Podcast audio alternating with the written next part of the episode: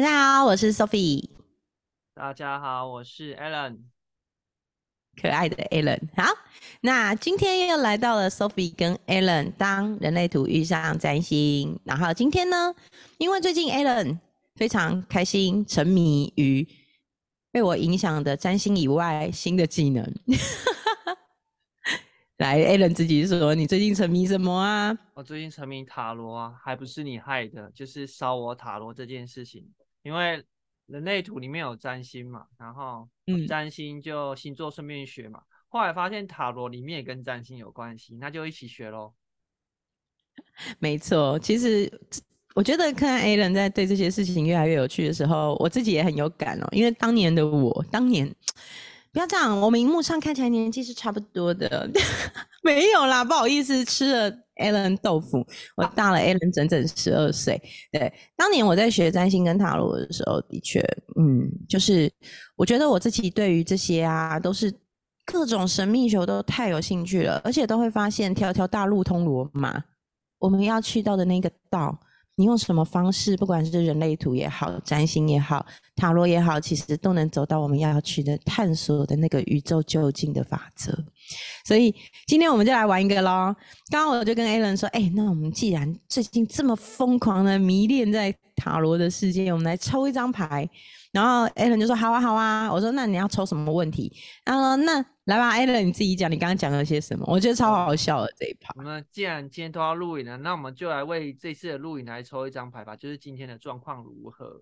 然后，然后如果呃那个。Sophie 说：“那如果我们今天抽到宝剑十呢？然后我就说没关系啊，代表今天状况会很多。然后我们就这边跟观众说拜拜，我们就是利用塔罗跟大家讲及时停损。然后我们就 上线一分钟，因为抽到宝剑十或者是抽到死神就马上结束。然后大家应该会一片哗然，错愕，想说今天到底是发生什么事情，就有种增效诶的感觉。其实没有啊，那你回头看这个宝剑十跟死神是谁造成的？” 是不是？嗯，所有一切都与你有关，所有一切真的都跟自己有关啊。那可是我们抽到的其实不是宝剑十，我其实 A 轮到现在都还不知道抽到什么，因为本人特爱卖关子，只有我知道是什么。然后 A 轮还说：“你等下解哦。”我说：“好，来。”今天如果是看 YouTube 的朋友啊，那你就可以看到这张牌。那如果你是听 Podcast 的朋友也 OK，你可以上 YouTube 看看，但是你也可以直接去查。这是一张权杖侍者，侍者代表着年轻人。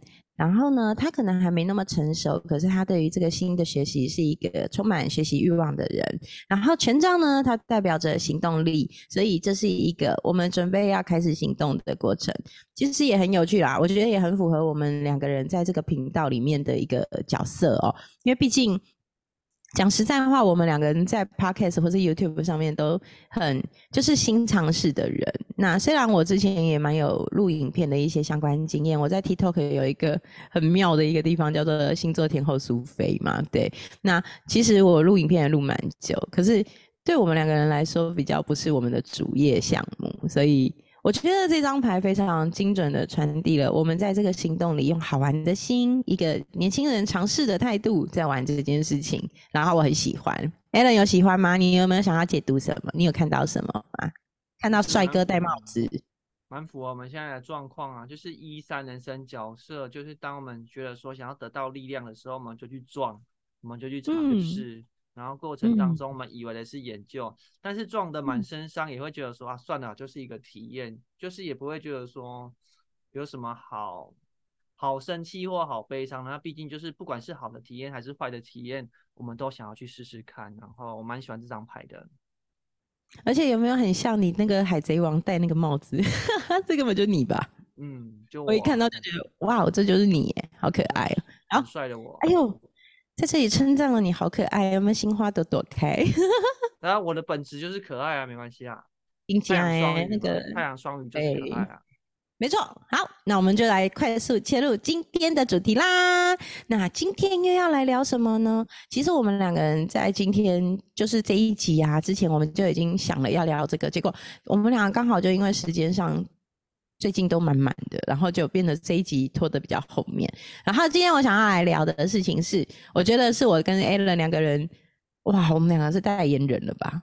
我呢是生产者，Alan 是人类图里面的投射者，然后我的大女儿也是投射者，所以其实我对投射者有一些小小的感受跟认识。那我们两个会今天讨论这一题，是因为啊，我的行程常常从早排到满，我是那种早上。六点半起床，我就开始看学员群组啊，因为我是一个那个帮人家做减脂、瘦身、健康的教练，那我就会开始看每个学员上称啊、上体重局的数据，然后开始研究分析他今天要吃什么，然后回复学员。所以我其实很早上工诶。我可能早上起床躺在床上还没起来刷牙，我就已经开始在看了。然后我可以把行程排超满哦，因为我住在淡水，所以我到台北，然后我可能就想，我今天都已经来到台北了，我早上要约谁，中午要约谁，下午要约谁，晚上要干嘛，然后再回家。然后 A 伦每次看到我这种行程，就会觉得，哇塞，你那个生产者那个剑骨啊，哇，海底轮真的紧架起很有力。那 A 伦你要不要说说呢？哦，因为在于人类图里面，这就是一个很头补组合的设计啦。因为投射者天生没有建骨的能力嘛，所以就会觉得很懒啊。那像我是投射者，我就会觉得我想要很轻松，不想要排很满的这个感觉。所以当我每次看到 Sophie 的行事历的时候，我就会觉得说。天啊，怎么那么满？然后投射者有一种累叫做有一种累叫做想到就累，就是看到就累，你知道吗？就是为什么可以从早上六点半，然后到晚上就是十一二点都是马不停蹄。然后像我的状况是，因为我们很常要讨论事情，所以我每天早上起来大概七点的时候，我七点要起床，然后准备带小孩上课，然后打开讯息，永远 Sophie 都比我早起床，在传讯息跟我说他今天发生什么事情，然后我心里面想说。这女的到底是多早起床啊？然后是都不用睡觉吗？就是早上五点六点就起床，晚上十一二点才睡觉。我就觉得说，然后中间还不用休息哦。那我是投射者，我可能早上起完个案，我下午就要睡个午觉之类的。然后每次看到 Sophie 都会觉得说，哦，我真的是很标准的投射者，就是很容易觉得累，然后就是时间不想要塞得太满，然后我就觉得这样很舒服。可是 Sophie 是一定要把事情都塞得满满的。这样他才会有那个建骨付出能量的满足，对，这就是生产者要追求的满足。要在睡之前把今天的建骨都弄掉，都弄完，他才会觉得舒服，才会满足的睡着。对，那个电池耗尽的感觉哦。但是我觉得很好笑，就是像我跟 Alan 常常会突然就说：“Alan，我跟你说，我临时下礼拜三有个要去台中的约会，所以你下午有空吗？我们来喝杯咖啡。”我每次都会来这一种，因为我的行程我是那种可以当天直接杀台中来回，当天可以直接杀高雄来回，然后为了要做我的事情，可能工作有需要，我就会可以直接杀去，然后直接回来。可是我我有我有一个疑问呢，小小的打了一个嗝。为什么有这个疑问？就是啊，其实我在当十二年的全职妈妈那一段年那一段时间，其实我是过得比较松散，所以我就比较不是那种把动能用在。这种行动力的层面，那我比较像是在做手作。当时我是一个神之眼曼陀罗编织的一个老师，手作老师。那我就做很多的作品，我就把我的行动力、生产力都用在创作上。可是呢，我开始创业以后，我开始要从手作的行动力变成。那个生产力变成行动上的生产力的时候，其实我还是需要衔接企业。所以我刚开始啊，我那时候第一个创业，我是财富流教练嘛，那我就变成说我我可能一个礼拜只能带两次财富流沙盘推演，然后超过我都会觉得我可能细啊，我快要不行了。然后如果一带沙盘推演啊，开始之前我可能就会开始担心紧张，然后开始塞所有的东西，然后整个在过程中，因为要带四到六个玩家嘛。所以要花很多专注力啊、精神。结束之后我就会虚脱。可是我发现这个是，就是我们的体力、身体这些运动的行动力呀，好像是可以经过操练越来越强、越来越强，是渐进的。这件事情，Alan 怎么看呢？呃，对于我来说，我认识的生产者，也就是你刚刚讲那种状况，如果你是一个人工作，是一对一的话，你可能不会耗能耗的那么快啦，因为像。这个世界百分之七十是生产者嘛，大概七十几，然后再来是投射者，投射者大概有二十趴到三十趴，所以你要遇到投射者的几率也蛮高的。对，所以如果你想想看哦，像如果你去带那个教练财富流沙盘的话，你带了六个全部都是投射者的话，你就是等于有六个投射者在拿着大吸管吸引剑骨的能量啊。你当然会在带完带完那一盘的时候觉得很累啊，因为我老婆也是生产者啊，可是因为像我是投射者，我的两个小孩是投射者，然后他的妈妈也是投射者，所以如果他每次只要在我们旁边，他就很容易觉得虚脱啊，因为他的。荐骨能量会有一种被榨干的感觉。所以这个是你可以去去体验看看，就是。当当你一对一跟一对多的时候，那是一个什么样的感觉？因为投射者毕竟也蛮容易遇到的嘛，不然你下次如果再碰到那种很大型的聚会，如果你有办法去收集他们的人类图，你就会知道说为什么跟有些人运作还好，跟有些人运作会很累，因为你在付出那个能量的过程中，你也会有电池用掉的时候。再来就是另外一种状况，就是。你其实其实不是很想要去做那件事情，你单纯只是因为答应别人，你单纯是因为承诺，所以你不是付出你的剑骨动能，你是付出你的意志力中心。所以像你的意志力中心没有定义嘛，所以你就会，你就会硬逼自己用那个意志力的状况去硬拖那颗剑骨往前。可是你剑骨是不想做这件事情的，所以到最后你的心脏跟胃就很容易受伤，因为那个不是你剑骨想要付出的能量，那是因为你觉得承诺了别人。所以你很容易觉得累是在这里啊！我觉得 Alan 刚刚讲的两个重点我非常喜欢。Alan 每次最爱讲说，新平苏菲，你每次最喜欢就讲说，哎，我刚刚听到三点，我刚刚听到两点，我刚刚听到五点，因为我是一个超热爱归纳总结的人哦。那我觉得刚刚讲到两个重点，我很有感诶。第一个是投射者会榨干。生产者的那个动能，拿吸管吸干那个感觉，我突然想到有哎，你知道我女儿，我们家姐姐就是大女儿，她国二，她就是一个投射者，她真的就像我都说我们家两个小孩啊，一个是显生嘛，妹妹是显示生产者，然后姐姐是那个投射者，所以呢，他们一只是猫，一只是狗，那投射者呢就是猫。然后他每天呢，就是自己一个人懒洋洋的关在他房间。然后如果家里有客人来呢，他也没有想要见客，他基本上呢就是自己一个人在那里躲着。那他也没有想要出他的那个闺房。我都说，小姐只有在早上、午、中午、晚餐要吃饭的时候才会。慢慢徐徐的踏出她的闺房，你知道吗？我们家是千金，好，可是美眉不是哦，她为什么是狗？她是显身，所以我是印象很深刻。A 人有讲，显示生产者的话，比生产者行动力还会再快一点。那我就觉得她真的是，你知道，我就觉得她就很像狗，你知道狗就是擦擦丢，擦擦丢，有没有？然后每天都会问 妈妈要不要出去？妈妈，我今天还没有出门。妈妈，我要出去。我就说，我觉得我养了一只狗是每天要出门遛的。然后我都跟我老公讲说啊，我今天遛一下美眉哈。你知道有时候整天已经上班工作什么很累的时候，还要出去遛小孩，真的会觉得啊，对。可是，在这种时候，我就会觉得养到一个投射者小孩好幸福哦，因为他自己就会在他的房间里把看书啊、画画啊、写作业做好他所有的事情。他没有要那个，就是他那个大门不迈、二门不出的那个千金小姐，她就是投射者。所以我觉得这一个点真的我非常非常有感。然后刚刚讲到第第二个点，第二个点是什么？就是。有没有回应这件事情？这件事情我超级能体会，因为我是一个非常要走心流的人。如果今天这件事情是我真心打从心底非常喜欢，就像我非常爱看学员减脂数据。那很多人都说我是不是有毛病？可是我跟你讲，我看到数字我就好喜欢哦。我每天都会把数据 key 在 Excel 表上面，然后去做对比，看他的身体水分，看他的脂肪。然后在做这些事情的时候，我跟你讲，我一点都不累，我真的一点都不累。甚至我跟学员见面，然后看他们瘦下来，然后帮他们拍照的时候，然后跟他们聊天，听他们很开心的事情。你问我累不累？不累。这件事情我做的超级喜欢。那财富流沙盘带到后面，慢慢慢慢不累，是因为我的熟悉，我对整个专业度的掌握，我对一切的明白以后，我觉得这也跟一三有关啦。就是我不停的重复操练练习，再出去冲撞，冲撞以后 try run 完，再回头研究练习 try run。我到后面已经非常非常清楚，我能够掌握一切的时候，你问我累不累？不累。可是，在刚开始。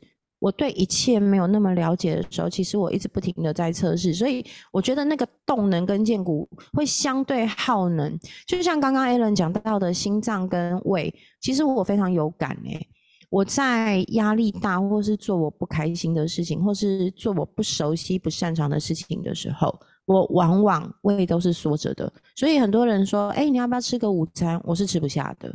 我要把这件事情 close 掉，完全完整做完了，我的胃就会松，我才能吃东西。可是通常到胃松还需要点时间，所以我后来都觉得，在我心流不是在心流状态做事情的时候，其实我的胃可能是抽筋的。对，嗯，所以是这两个点嘛。第一个就是投射者可以在家里面，然后第二个是你的胃会抽筋。好。好，我现在讲。你也开始归纳总结了。归纳归纳，因为被你制约，就会觉得说啊，你是一个要聚焦的，然后我就要跟着聚焦。好，比较好玩的是，嗯，好，你刚刚讲那个养到投射者小孩，还蛮幸福的感觉是。这我另外一个故事啊，因为我老婆刚好是显示生产者。哦，啊，就是你所谓所俗称的狗，但是现在显示生产者应该听到的都想打你吧？就是显示生产狗什么时候变成狗了？人类图里面没有这样说，我开玩笑的。没有，这是 这是 Sophie 的比喻，所以显示生产者的确会想要。赶快付诸行动嘛，因为显示生产者一定是喉咙有定义，他们说到就要去做，或者是他们要把他们讲出来的话去付诸行动。所以，纯种生产者像 Sophie，你是纯种生产者的话，你就会很多事情觉得说，我要因为纯种生产者有完美主义，我要把一切都归纳好，我再付出我的剑骨动能。可是显示生产者是那种且战且走，边做边修，就是他们会想要快速的开始，所以。他们快速的开始之后，就会漏东漏西，然后回去补。他们会有一种，我赶快开始，然后我忘记了什么，然后纯种生产者就在旁边看，显示生产者说：“你就不能够卡丁金的吗？为什么要就是这么快速的去运作，然后又犯错，然后又后继无力？就是显示生产者他们的强项在于开始，但是收尾都是给纯种生产者了。所以这个就是在。生产者上面的一个一个差别，然后我太太就是那种，她就是一个一定要出门的人，因为我是投射者嘛，我就是觉得说，我在家里好舒服，好舒畅。我在家里就看 Netflix 啊，解个案啊，我可以一整天都不要出门没关系啊。可是我太太连放假，她就需要逛下保养，骑摩托车出去买下菜啊，就无论如何都要去外面一下。然后她就会说，你要不要买什么？我要出去买东西。然后我可以忍受，也不是忍受了，可以接受显示生产者需要出去外面晃一下，他们需要把他们的能量 付付出嘛。可是你刚刚讲的是姐姐跟妹妹，我们家是妈妈跟儿子，我儿子也是投射者啊。然后他就一直想要叫儿子去做一些什么事情啊，走了，儿子，我们去公园啊，我们去干嘛啊？我们去做一些新鲜事嘛。然后儿子就懒懒的说，我不想要，我只想要在家里看 iPad 或者是看卡通。然后老婆就会炸掉，她就会觉得说，小孩子不要都只在家里。可是对于投射者来讲，投射者就会觉得说，我就是喜欢在家里啊。投射者就是可以坐就不要站，可以躺就不要坐，然后我们就最舒服。对。这个点我非常有感，因为我们家全部不是生产者，就是显示生产者，只有姐姐一个是投射者。所以你知道我老公啊，他也是显示生产者，他超喜欢约假日去爬山，然后他都要一早，就是他要五点多就起床，然后就去爬山，爬观音山硬汉岭。你知道硬汉岭有多少楼梯吗？他之所以叫硬汉岭，而且他很狠哦，他要先爬到大概。嗯，三分之一到二分之一的时候，它会有一个叫弱者俱乐部，所以 你知道吗？你如果只能到那，抱歉，你就是弱者，你就是弱者俱乐部。但如果你突破了，继续往前冲冲冲冲冲，把最后全部完成了，恭喜你来到了硬汉岭，好汉坡，好吗？对，所以我老公就是因为我们住在淡水嘛，去巴黎爬山很近，所以他很爱。你知道他今年的目标，显示生产者今年的目标是。我今年要突破去年爬十二次硬汉岭的记录，我要爬更多次，有没有很疯癫？对，所以我老公他就很爱约我们去爬山。可是你知道，对投射者来说真的很痛苦诶，因为对投射者来说，他其实我觉得投射者是不是因为一到五已经在学校就是上学啊，而且他是蛮认真学习的小孩，他要念美术班，所以我很能体会，我觉得我很能体会他投射者需要。独处跟休息。所以其实从他很小很小的时候，我就会是他的挡箭牌。我会跟他跟爸爸讲说，没有，他想要休息，他已经很乖啦，他该做的事情都做好了。我想要给他多一点自由，你要不要放松一点？所以我常常会当那一个挡箭牌，跟我老公讲说，你就不要勉强他。然后我发现很有趣是，显示生产者一开始还是会有有点不死心，就是还是会想要说，我们一起嘛，这样子就是要出去晃晃嘛。可是投射者久了，就是而且你知道，我不知道是不是投射者都这样，就是我女儿这个投射者，她就会久了，她连讲都不想讲，但她就是用身体行动的不去。然后我老公就更生气，所以我一定得要当那个挡箭牌。可是我发现哦，如果投射者你能给他足够的空间，让他好好的跟自己在一起，其实他其他的表现都表现得非常好。所以我就跟我先生讲，我说其实你去看这个孩子，他回到家他只想宅。他真的就没有想要干嘛，可是我愿意接受，是因为他其他层面他真的都很负责，也表现的很好了。那我愿意在这里给他多一点空间，让他去舒服的跟自己在一起就好。后来你知道到国一、国二，他现在国二嘛，他其实把自己的功课都顾得非常稳定、非常好。他基本上我不需要操心，也没干嘛，也没有去补习，他就是请家教而已。可是他成绩都在前三，然后。嗯，常常他对自己的要求比我对他的要求还要高很多，我反而要当那个缓冲垫，然后让他可以独处的时候放松他自己，让他可以做他自己就好了。所以，其实讲这一串讲比较多，可是因为养到一个投射者小孩，尤其我自己是生产者，其实我花很长的时间去认识他、了解他、明白他的需求，那他才能在这个过程里，我觉得。如其所示这四个字好重要。其实我相信，有人在学人类图一定也很有感。我在学占星也很有感。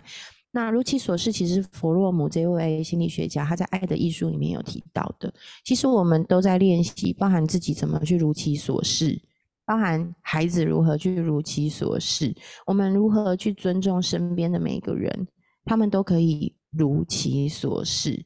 那如果我们在这一辈子可以做到如其所示，我觉得这已经是非常非常幸福的事。哎，怎么突然这个变得这么的感性？好不像平常的 Sophie 哦。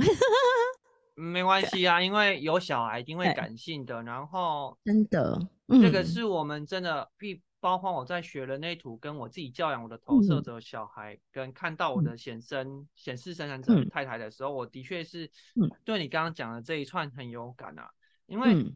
投射者里面是分类里面最，应该是说它会有好几种的投射者，它的它最多元，有可能是中间剑骨那颗没有定义，但是其他八颗都有定义的，这个也叫投射者，也有可能是投射者，或者是说呃整个中心里面只有两个中心是亮灯的，也有可能是投射者。嗯，所以投射者大大体来说，投射者真的很聪明的原因是因为。嗯，大部分的投射者空白中心很多，那空白中心很多就可以去，因为没有固定的运作嘛，所以就会有弹性，可以接受别人的能量。那接受别人的能量，就可以阅读别人的能量。所以投射者在阅读别人的能量这件事情是很强烈、很强势，所以他们会，我们就比较容易去可以读到别人在干嘛这件事情。可是，一体两面嘛，也就是说，你刚刚讲对了啊，像。同社者在这个世界里面占相对少数，只有二十趴嘛。那生产者有七十趴嘛。所以整个班级里面，大部分的人应该都会是生产者。如果以平均分布的话，那投射者就很像，你知道吗？去学校都是接很多充电宝啊，接别人的 WiFi 啊，接班上十几个同学的电嘛。那所以说，当这个状态就是一回家，或者是一在学校一整天都觉得电力满满的时候，都在接别人电力的时候，当他放学一个人独处的时候，他就需要释放那些能量，他就会好像我把那个接别人的电拔掉了，我好像那个 WiFi 停掉了。所以你的女儿回到家的确会很累，因为她只要一离开那个能量场，一离开生产者，她就会觉得我好想要休息，我需要一个人独自休息。去释放那些能量，有可能是释放情绪，她有可能是情绪空白，所以她要把这一整天学校的不管好的情绪、坏的情绪都释放，或者是别人的建骨能量释放，别人的压力释放，别人的老师设定的承诺的压力释放，或者是别人的恐惧释放都有可能，或者是老师教你的东西塞进去脑袋里面的东西，脑袋要释放都有可能。所以对于他来讲，我觉得你做了一个很好的举动，就是尊重个别差异啊。你你你在你老公跟小孩之间，你你知道你的小孩真的是需要休息，可是很多的家长他们就。不晓得我们跟小孩子之间有什么差别，那是因为我们懂人类图，所以我们会知道说这个小孩是投射者，他天生没有固定的建骨能量运作，他需要多一点时间休息。可是如果是显示生产者的爸妈，他就觉得你懒啊，你就是在那边，你没有，你就是懒惰啊。那其实投射者不是不想懒惰，不是投射者不是不想要努力，可是因为投射者天生就是要来阅读跟。投射者的力量是在于观点，在于观察怎样可以更省力的运作，所以你做了一个很好的示范，也就是能量场的区分，让他独自休息。再来就是说，呃，你女儿的人类呃人生角色是二五吗？还是四六？嗯，投射者，哎，四六。所以他到最后身体六的身体就会抽离啊，就是显身一直问他，问到很不爽，他就会觉得说，你到底要跟你讲几次我就累嘛？你想要去爬好汉坡，那是你的事啊！你为什么要一直找我？而且你先生的能量是来自于他还讲，他一条通道叫二九四六，叫做那个就是用力冲刺，就是那个铃木一朗，铃木一朗的那条通道，他就会觉得说，我设定目标，我要去那个方向，我就要用力冲刺，就想要蛮力。他就一个很强强大的剑骨能量，想要往前冲，可是不是每个人都像他一样啊。让其他人就会被他碾压，其他人就会觉得说，为什么爸爸那么有 power？可是大女儿真的很需要休息啊！你讲的很对。嗯，你刚刚讲到一个我很有感触，其实我刚刚有一段觉得我自己眼眶都有点热，因为啊，你刚刚有说到他们很多地方很多的中心是空白的，所以他们其实在上学或者在很多地方其实是不停在接别人的能量场这件事情。呃，我好像从来很少在频道里面讲。我女儿其实有一个蛮特别的状况，她小时候大概在幼儿园的时候就曾经大量的异常掉发，所以一开始是鬼剃头，我们会以为是只有一块圆形秃嘛，后来是整个手掌搭在后脑勺，整个头发是没有，然后曾经严重到甚至是掉发到枕头都没有哦。然后那时候我们有去。马街看那个皮肤科，那一开始皮肤科的医师是建议要打头皮针，所以其实是要用大量要用那个胰岛素的细针在头皮上打针，所以其实非常痛，我们都还要自费麻药敷外敷。那其实这个孩子后来，他当然我们又找到另外一位医师是调法权威的医师，我非常感谢他，就是台大的林颂然医师，他就给我们一个建议，其实我们没有后来完全没有用药。他就说：“其实你需要休息，而且他告诉我毛囊没有坏死，你不用担心。”其实那句话带给我们很大的力量。那当时呢，我觉得最有趣是我们在过程中，不管中西医都看嘛，那大家都说压力大。你知道我女儿有一次上车的时候，我就说：“哎，姐姐，她刚刚看完医生，你觉得怎么样？”那时候小学三年级的她，她很厌烦的跟我说：“每个都说我压力大，我都不知道我压力大在哪。”烦死了！他就讲了这句话。可是其实你刚刚在讲的那一串的时候，我会觉得，因为对他来说，他很多中心是空白的。我记得我女儿只有两个中心也有定义，所以其实他一直在不停的无形接受这些外面的能量。只是这些东西，你要他很具象的说，这是压力吗？我觉得也许对他来说是那么小的，他是说不出来的。可是包含可能我。的存在，我心里没有说出口的焦虑，对他都在吸收，他都是海绵，所以反而我觉得我很感谢林颂然医师，因为他跟我们讲了以后，我是真正的放松，而且他跟我，他一开始就说，我们先三个月什么都不要做，你们就好好休息，我知道你们辛苦了。你知道那一句话讲完以后，我觉得我心里是终于有一个人他。对他懂我，他知道我可以，我已经真的好紧绷、好累，我可以放松了，我可以不要 do something 了。那三个月我们真正的放手，我跟你讲，他好转非常多。我们真的不再做积极型的治疗，可是反而，当然这里不是说一定要做积极型治疗或不做积极型治疗，这里没有所谓的对错。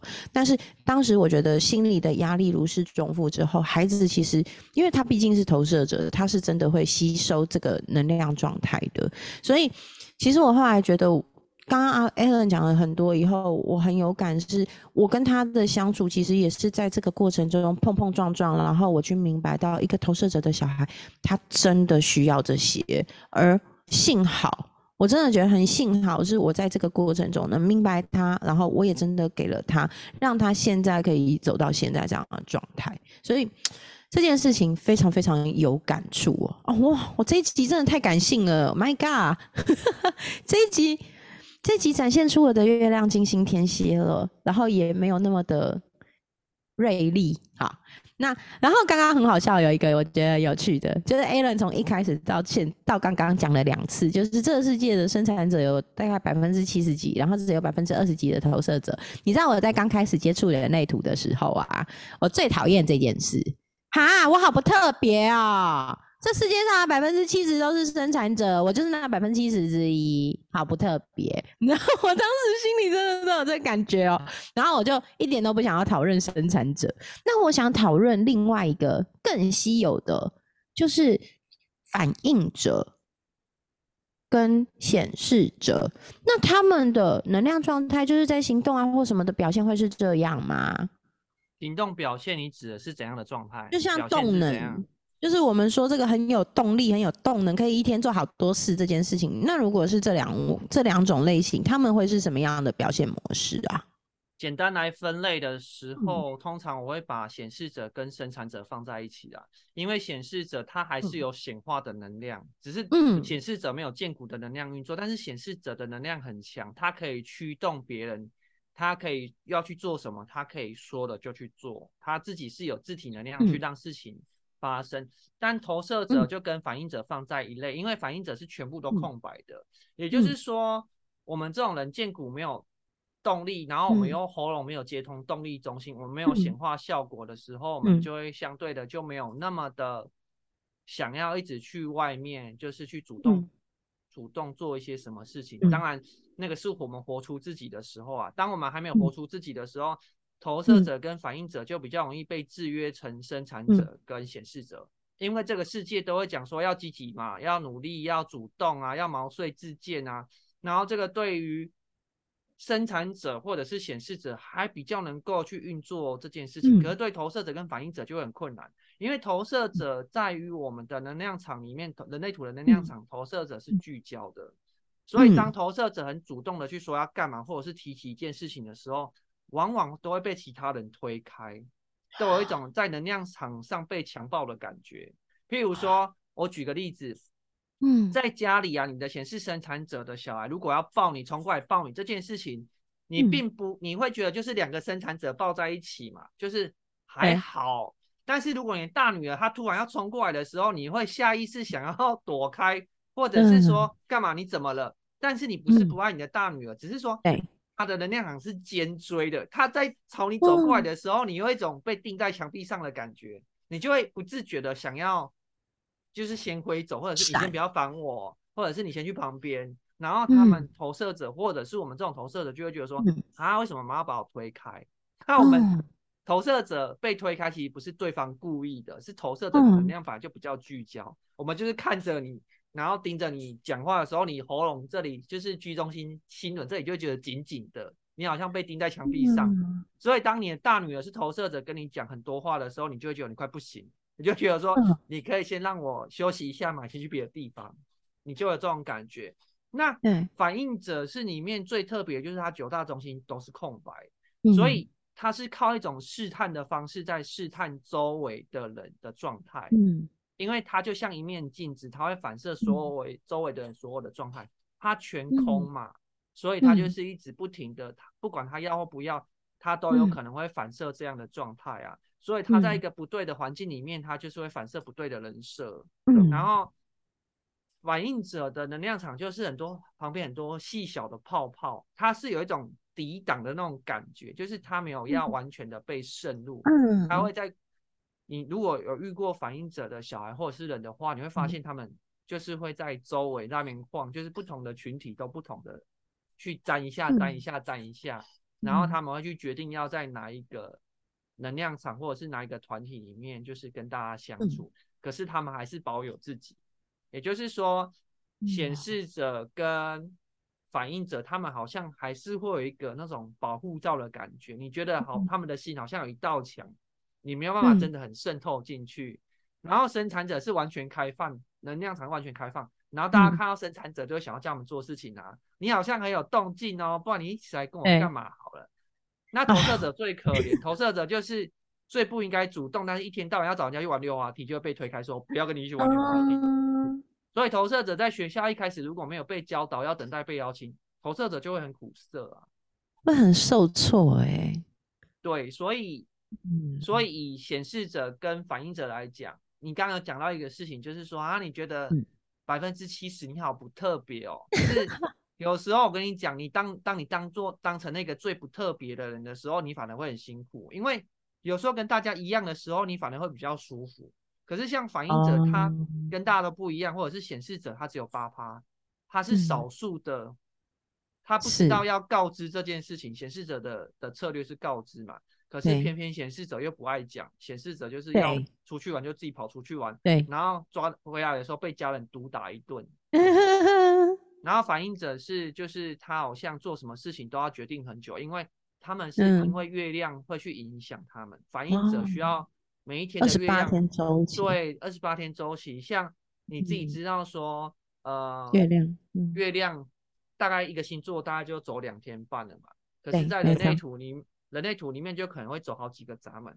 那不同的闸门接通，他们就有不同的动能，他们就会短暂变成那个样子。所以，对于一个反应者来讲，他们在做一个很重大的决定的时候，他们真的是要跑二十八天周期。可是你看哦，如果你当成反应者，你真的觉得特别是好事吗？当然，我不是说反应者不好，而是说，当你当当当你真的在这个一个世界里面，当大家都要这么的努力、积极、快速的时候，那对于反应者来说，他就很痛苦啊！我要等二十八天呢，嗯，因为搞不好睡起来之后，我的感受不一样了，我突然不想要去夏令营了，我突然不想要去那个地方玩了，他们就一直在变啊，然后。他们在这个家庭里面，如果是像你老公这种显示生产者，你又是显示生产者，他又不会崩溃，因为两个都要追求快速，要你赶快做决定啊！爬山就爬山，为什么要那边唧唧歪歪？就给我去爬对了，那反应者就很崩溃啊！是啊，我觉得这一题。啊，我很庆幸我有问这一题，因为这一题其实 a l n 不知道，在我们一开始要讨论的时候，他不知道我会讲这个。那我们的我们的讨论常常都是这样天马行空啦。但是我觉得这一题让我很有感触，就是我们都会说好不特别哦，可是其实不特别的这百分之七十，其实是世界上的相对多数。所以就好像大家都用苹果手机了。突然，安卓手机某一些 App 不能用，其实会很闷，对不对？就是因为你会发现有一些 App 明明就只有苹果有，可是大家都说它好好用，这种时候你就会觉得啊，好像。成为相对多数也是一件幸福的事，当然不是说幸不幸福这么的狭隘，但是我觉得今天这一集我很喜欢呢，尤其我非常喜欢 Alan 从另一个角度来看待这件，就是诶百分之七十啊，百分之二十这样子的事情的角度观点是，我觉得有打中我，我非常喜欢。然后讲到那个等待被邀请的投射者，在小时候，我觉得我在我女儿身上有非常强烈的感受，就是她小时候会觉得嗯。怎么好像我去找人家玩，或是以前不是小孩子都会有分组嘛？后来我觉得他是自己默默在团队里面、团体里面学会，他是习得的、学习会的、学习而得到这样的一个经验法则，所以他往往不会主动去邀约，但是他就是有办法散发出让人家来邀约他的那一份影响力。因为我女儿是月狮子和上升，所以她上升也是狮子，所以她其实是那种爱爱内涵光，可是大家都看得到她的光的那种女生。然后她也有她一个温柔坚定的力量，因为毕竟她从小经历过那个掉发这些事情嘛，所以我觉得这个这个孩子她其实内在的力量是非常大的。而且你看月狮子嘛，所以她其实是温柔坚定的孩子，所以她上她是太阳摩羯，所以。我可以在你说的这一番话里面体会到他的那一份成长历程。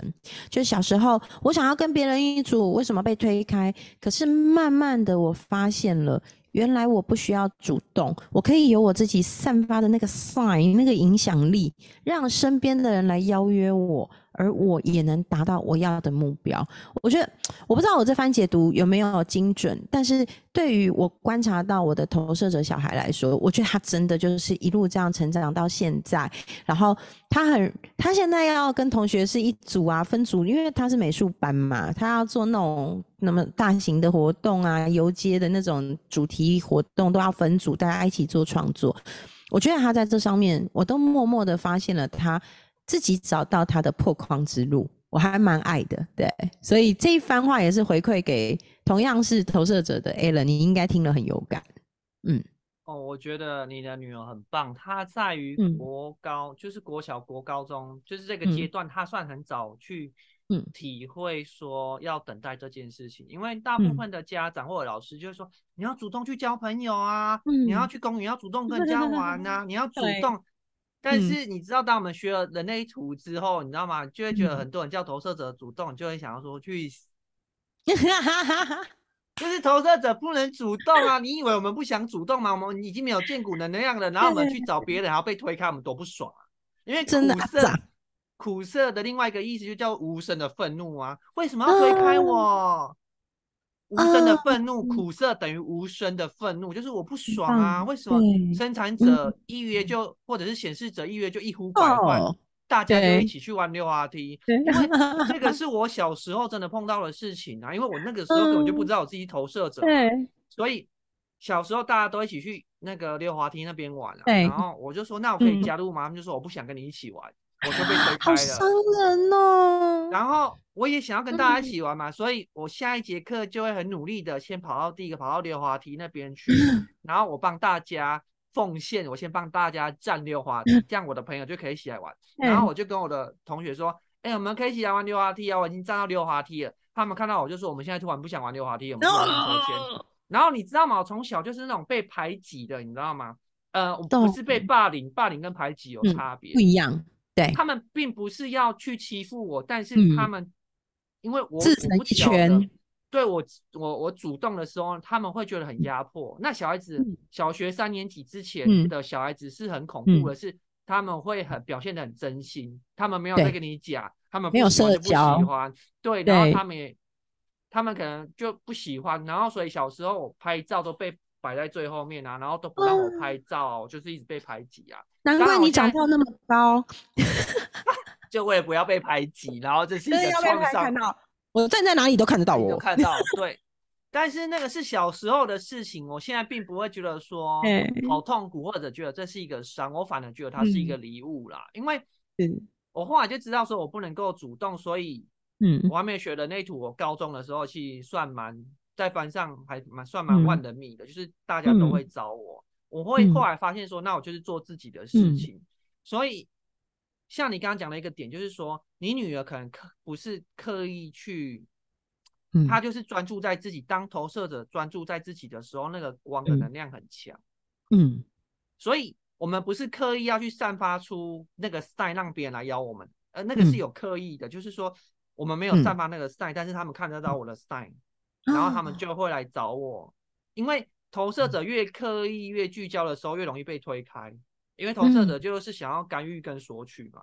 哎，这个我教你干预、索取。哎，你这个帮我去做这件事情，然后别人就说不要啊。就是当投射者有索取，我想要跟你一起玩，或者是我想要索取能量、索取爱的时候，其他的人就会突然想要把你推开。嗯，所以我后来就是还蛮贼的，就是我学人类图这几年啊。嗯，像我今天早上就发了一篇文章，我其实很不太爱标记别人，那是因为我跟你不熟，但是我通常喜欢在别人背后说好话，我不喜欢当当那个人的面去讲他好话，或者是 我。去艾特那个人去标记那个人，那个感觉是好像是我要去蹭这个人的光，或者是。我要去跟这个人索取什么，所以我才写他的好话，所以我后来学会之后我都反着写啊，就是我都默默的去称赞别人啊，如果他会来看我的文章。他会觉得很喜欢或很很开心，但是如果我去艾特这个人，我去标记这个人，这个某种程度上就会让人家觉得说你要干嘛？你是不是对我企图，还是你想要蹭我的流量，还是想要蹭我的能量？那我就会觉得说，那我喜欢一个人，或是喜欢一件事情，我就是好好的运用写文章去表现我喜欢这个人、这个事情、这个物物品，然后这个反而帮我找到很多人来到我面前，因为我后来就不主动了，我不主动加 FB 好友。我后来学了那图之后，我就再也没有主动加过别人好友了，因为我怕被推开，然后我就会变得很甩。当我们看得懂等待被邀请是一个祝福的时候，我就不会再苦涩了，因为我可以挑邀请啊。等待被邀请是有邀请到你面前，你可以决定要或不要哦。嗯，就像别人发我好友邀请，我可以按删除啊。嗯，那我是一个转变过来，从我当成一，从我是一个主动要去追到后面我等待别人来追我的时候，我觉得那是一个很大的转变跟能量的转换。然后当我焦点在自己身上的时候。我就会觉得说我是有力量的，就像你的女儿、大女儿，她后来会发现说，啊，我就是专注在我的美术啊，专注在我的美感，专注在我自己的身上的时候，其他人会看见她的光，然后来邀请说，你要不要跟我一组？嗯，是的。我觉得这一串话，我觉得今天这一集真的很很有意义耶。我为什么说很有意义？是因为，嗯，早在。十八年前，我会开始接触身心灵，从塔罗一路到占星，然后易经啊这些的。其实很长一段时间，我觉得刚刚 Alan 讲了一段很重要关键的话，我相信你会学人类图也是这样。我们都太想明白自己到底为什么是这样，我为什么做这些选择，为什么做这些决定，我为什么用这样子的样子跟人相处，我为什么遇到这些事情会突然很有情绪，我为什么这么做行不通。其实我觉得这个都是，嗯，人世间有各式各样的法门在帮助我们怎么去找到认识自己、找回自己的那条路，而这条路我们各自有各自的方法。就像人类图，如果不是 A 人经历了这一切，可能再回头看，你会更明白这一切的过程中它的意义非常的珍贵。可是。可能没有学人类图之前，A 人不知道哦，原来我这样做行得通，原来这样做对我是很好的。就像如果我没有学占星，我可能不知道我的女儿她月亮狮子，其实她是，而且而且又和上升点哦，她其实很需要被尊严、被有面子、被尊重的对待。那其实，在这样的过程里，都是帮助我们怎么样照看自己，然后怎么样陪伴他人，然后在这里我们可以。就像 Alan 刚刚讲，我们不用做苦涩的选择，我们可以不会去走到那个非自己的路。然后，尤其你刚刚讲那个那个等待被邀请，那个邀请好友有没有？我觉得那一发我太有感了，因为你讲了以后，我就想到当初我认识你的方式，你记得吗？也是我主动的，而。你刚刚讲完这一整串以后，我觉得我很庆幸我有当那个主动的人，因为我们感情真的超好。我们常常 从早上就在那边讯息、讯息、讯息，然后实在讯息太多了，就说：“哎，可以通话一下吗？”然后通话、通话、通话，哎，不行，我觉得要休息一下，不然太累了。然后休息完以后再继续。我们两个昨天晚上光讲那个什么书啦，然后塔罗解牌啦，我们两个讲好久。然后我们说：“哎，讲三分钟。”结果哎，我们讲了十五分钟，讲了十五倍之久。没错，所以其实我现在讲完眼眶热热的，就是我会觉得说，其实能够在这一条路上遇到 Alan，对我来说是很开心的一件事情。因为其实我们两个都在过程中有很多的学习成长，即使哎可能年龄上差了整整一轮，可能学习上面各自有各自喜欢的专辑，你们要挑一下，对，好。那可是我觉得在这里面那份撞击的火花是。我们带给彼此很多，我相信来到地球能够遇到这么有趣的灵魂，是我们都觉得很珍惜也很庆幸的一件事情。所以今天这一集也讲的还蛮长的，但是我觉得今天这一集有真的很棒的四个字作为下标，就是如其所示。其实我们也在这，其实我们我们常常每一集的主题都不知道到底会去到哪里，这是我们两个喜欢的方式。就是有的人可能会啊，我设一个主题讲刚大标，我们要提问什么？但是我跟艾伦都不想走这样的模式。就是我们很喜欢天马行空的聊我们喜欢的事物，但这背后当然也有一份自信，是 Alan 对人类图的专业深耕，我对占星还有塔罗各方面的深耕，所以我们相信我们一定能够随顺的走到宇宙要我们去到的地方。那今天这一集我最深刻的感触就是如其所示，我相信 Alan 应该也会很赞同。对，然后嗯，我相信大家听这一集应该也能明白。只要你如其所示的做，顺着你见骨有回应的任何事情，你就会活得很快乐。你会觉得你自己很幸福，你会觉得来到地球就是一个游乐场，你每天都可以玩得很开心。对，那 A 人还有没有什么要说的呢？嗯，对啊，因为你刚刚提到那个生产者满足嘛，就是我想要去做一个补充，就是说。当生产者，你有回应，就是对来到面前的事情有回应，去付出自己的建骨能量，就会满足。那显示者就是你，如果不想要愤怒的话，你就自己主动告知，因为这个告知是在过程中不断的与对方建立信任，他们才不会去控制你。他们不控制你，不控制你，显示者就不会愤怒。所以这个是需要去练习的，就是显示者需要练习告知。那投射者。要一直去去跟自己说，不要害怕分组或者是落单这件事情。只要我们做好自己，一定会有人来找我们。就是投射者要相信自己，真的是爱爱内涵光啊！就是你不要担心说哦，不会会因为别人没有来找我分组，所以我就主动然后被推开。我觉得要等待跟忍耐。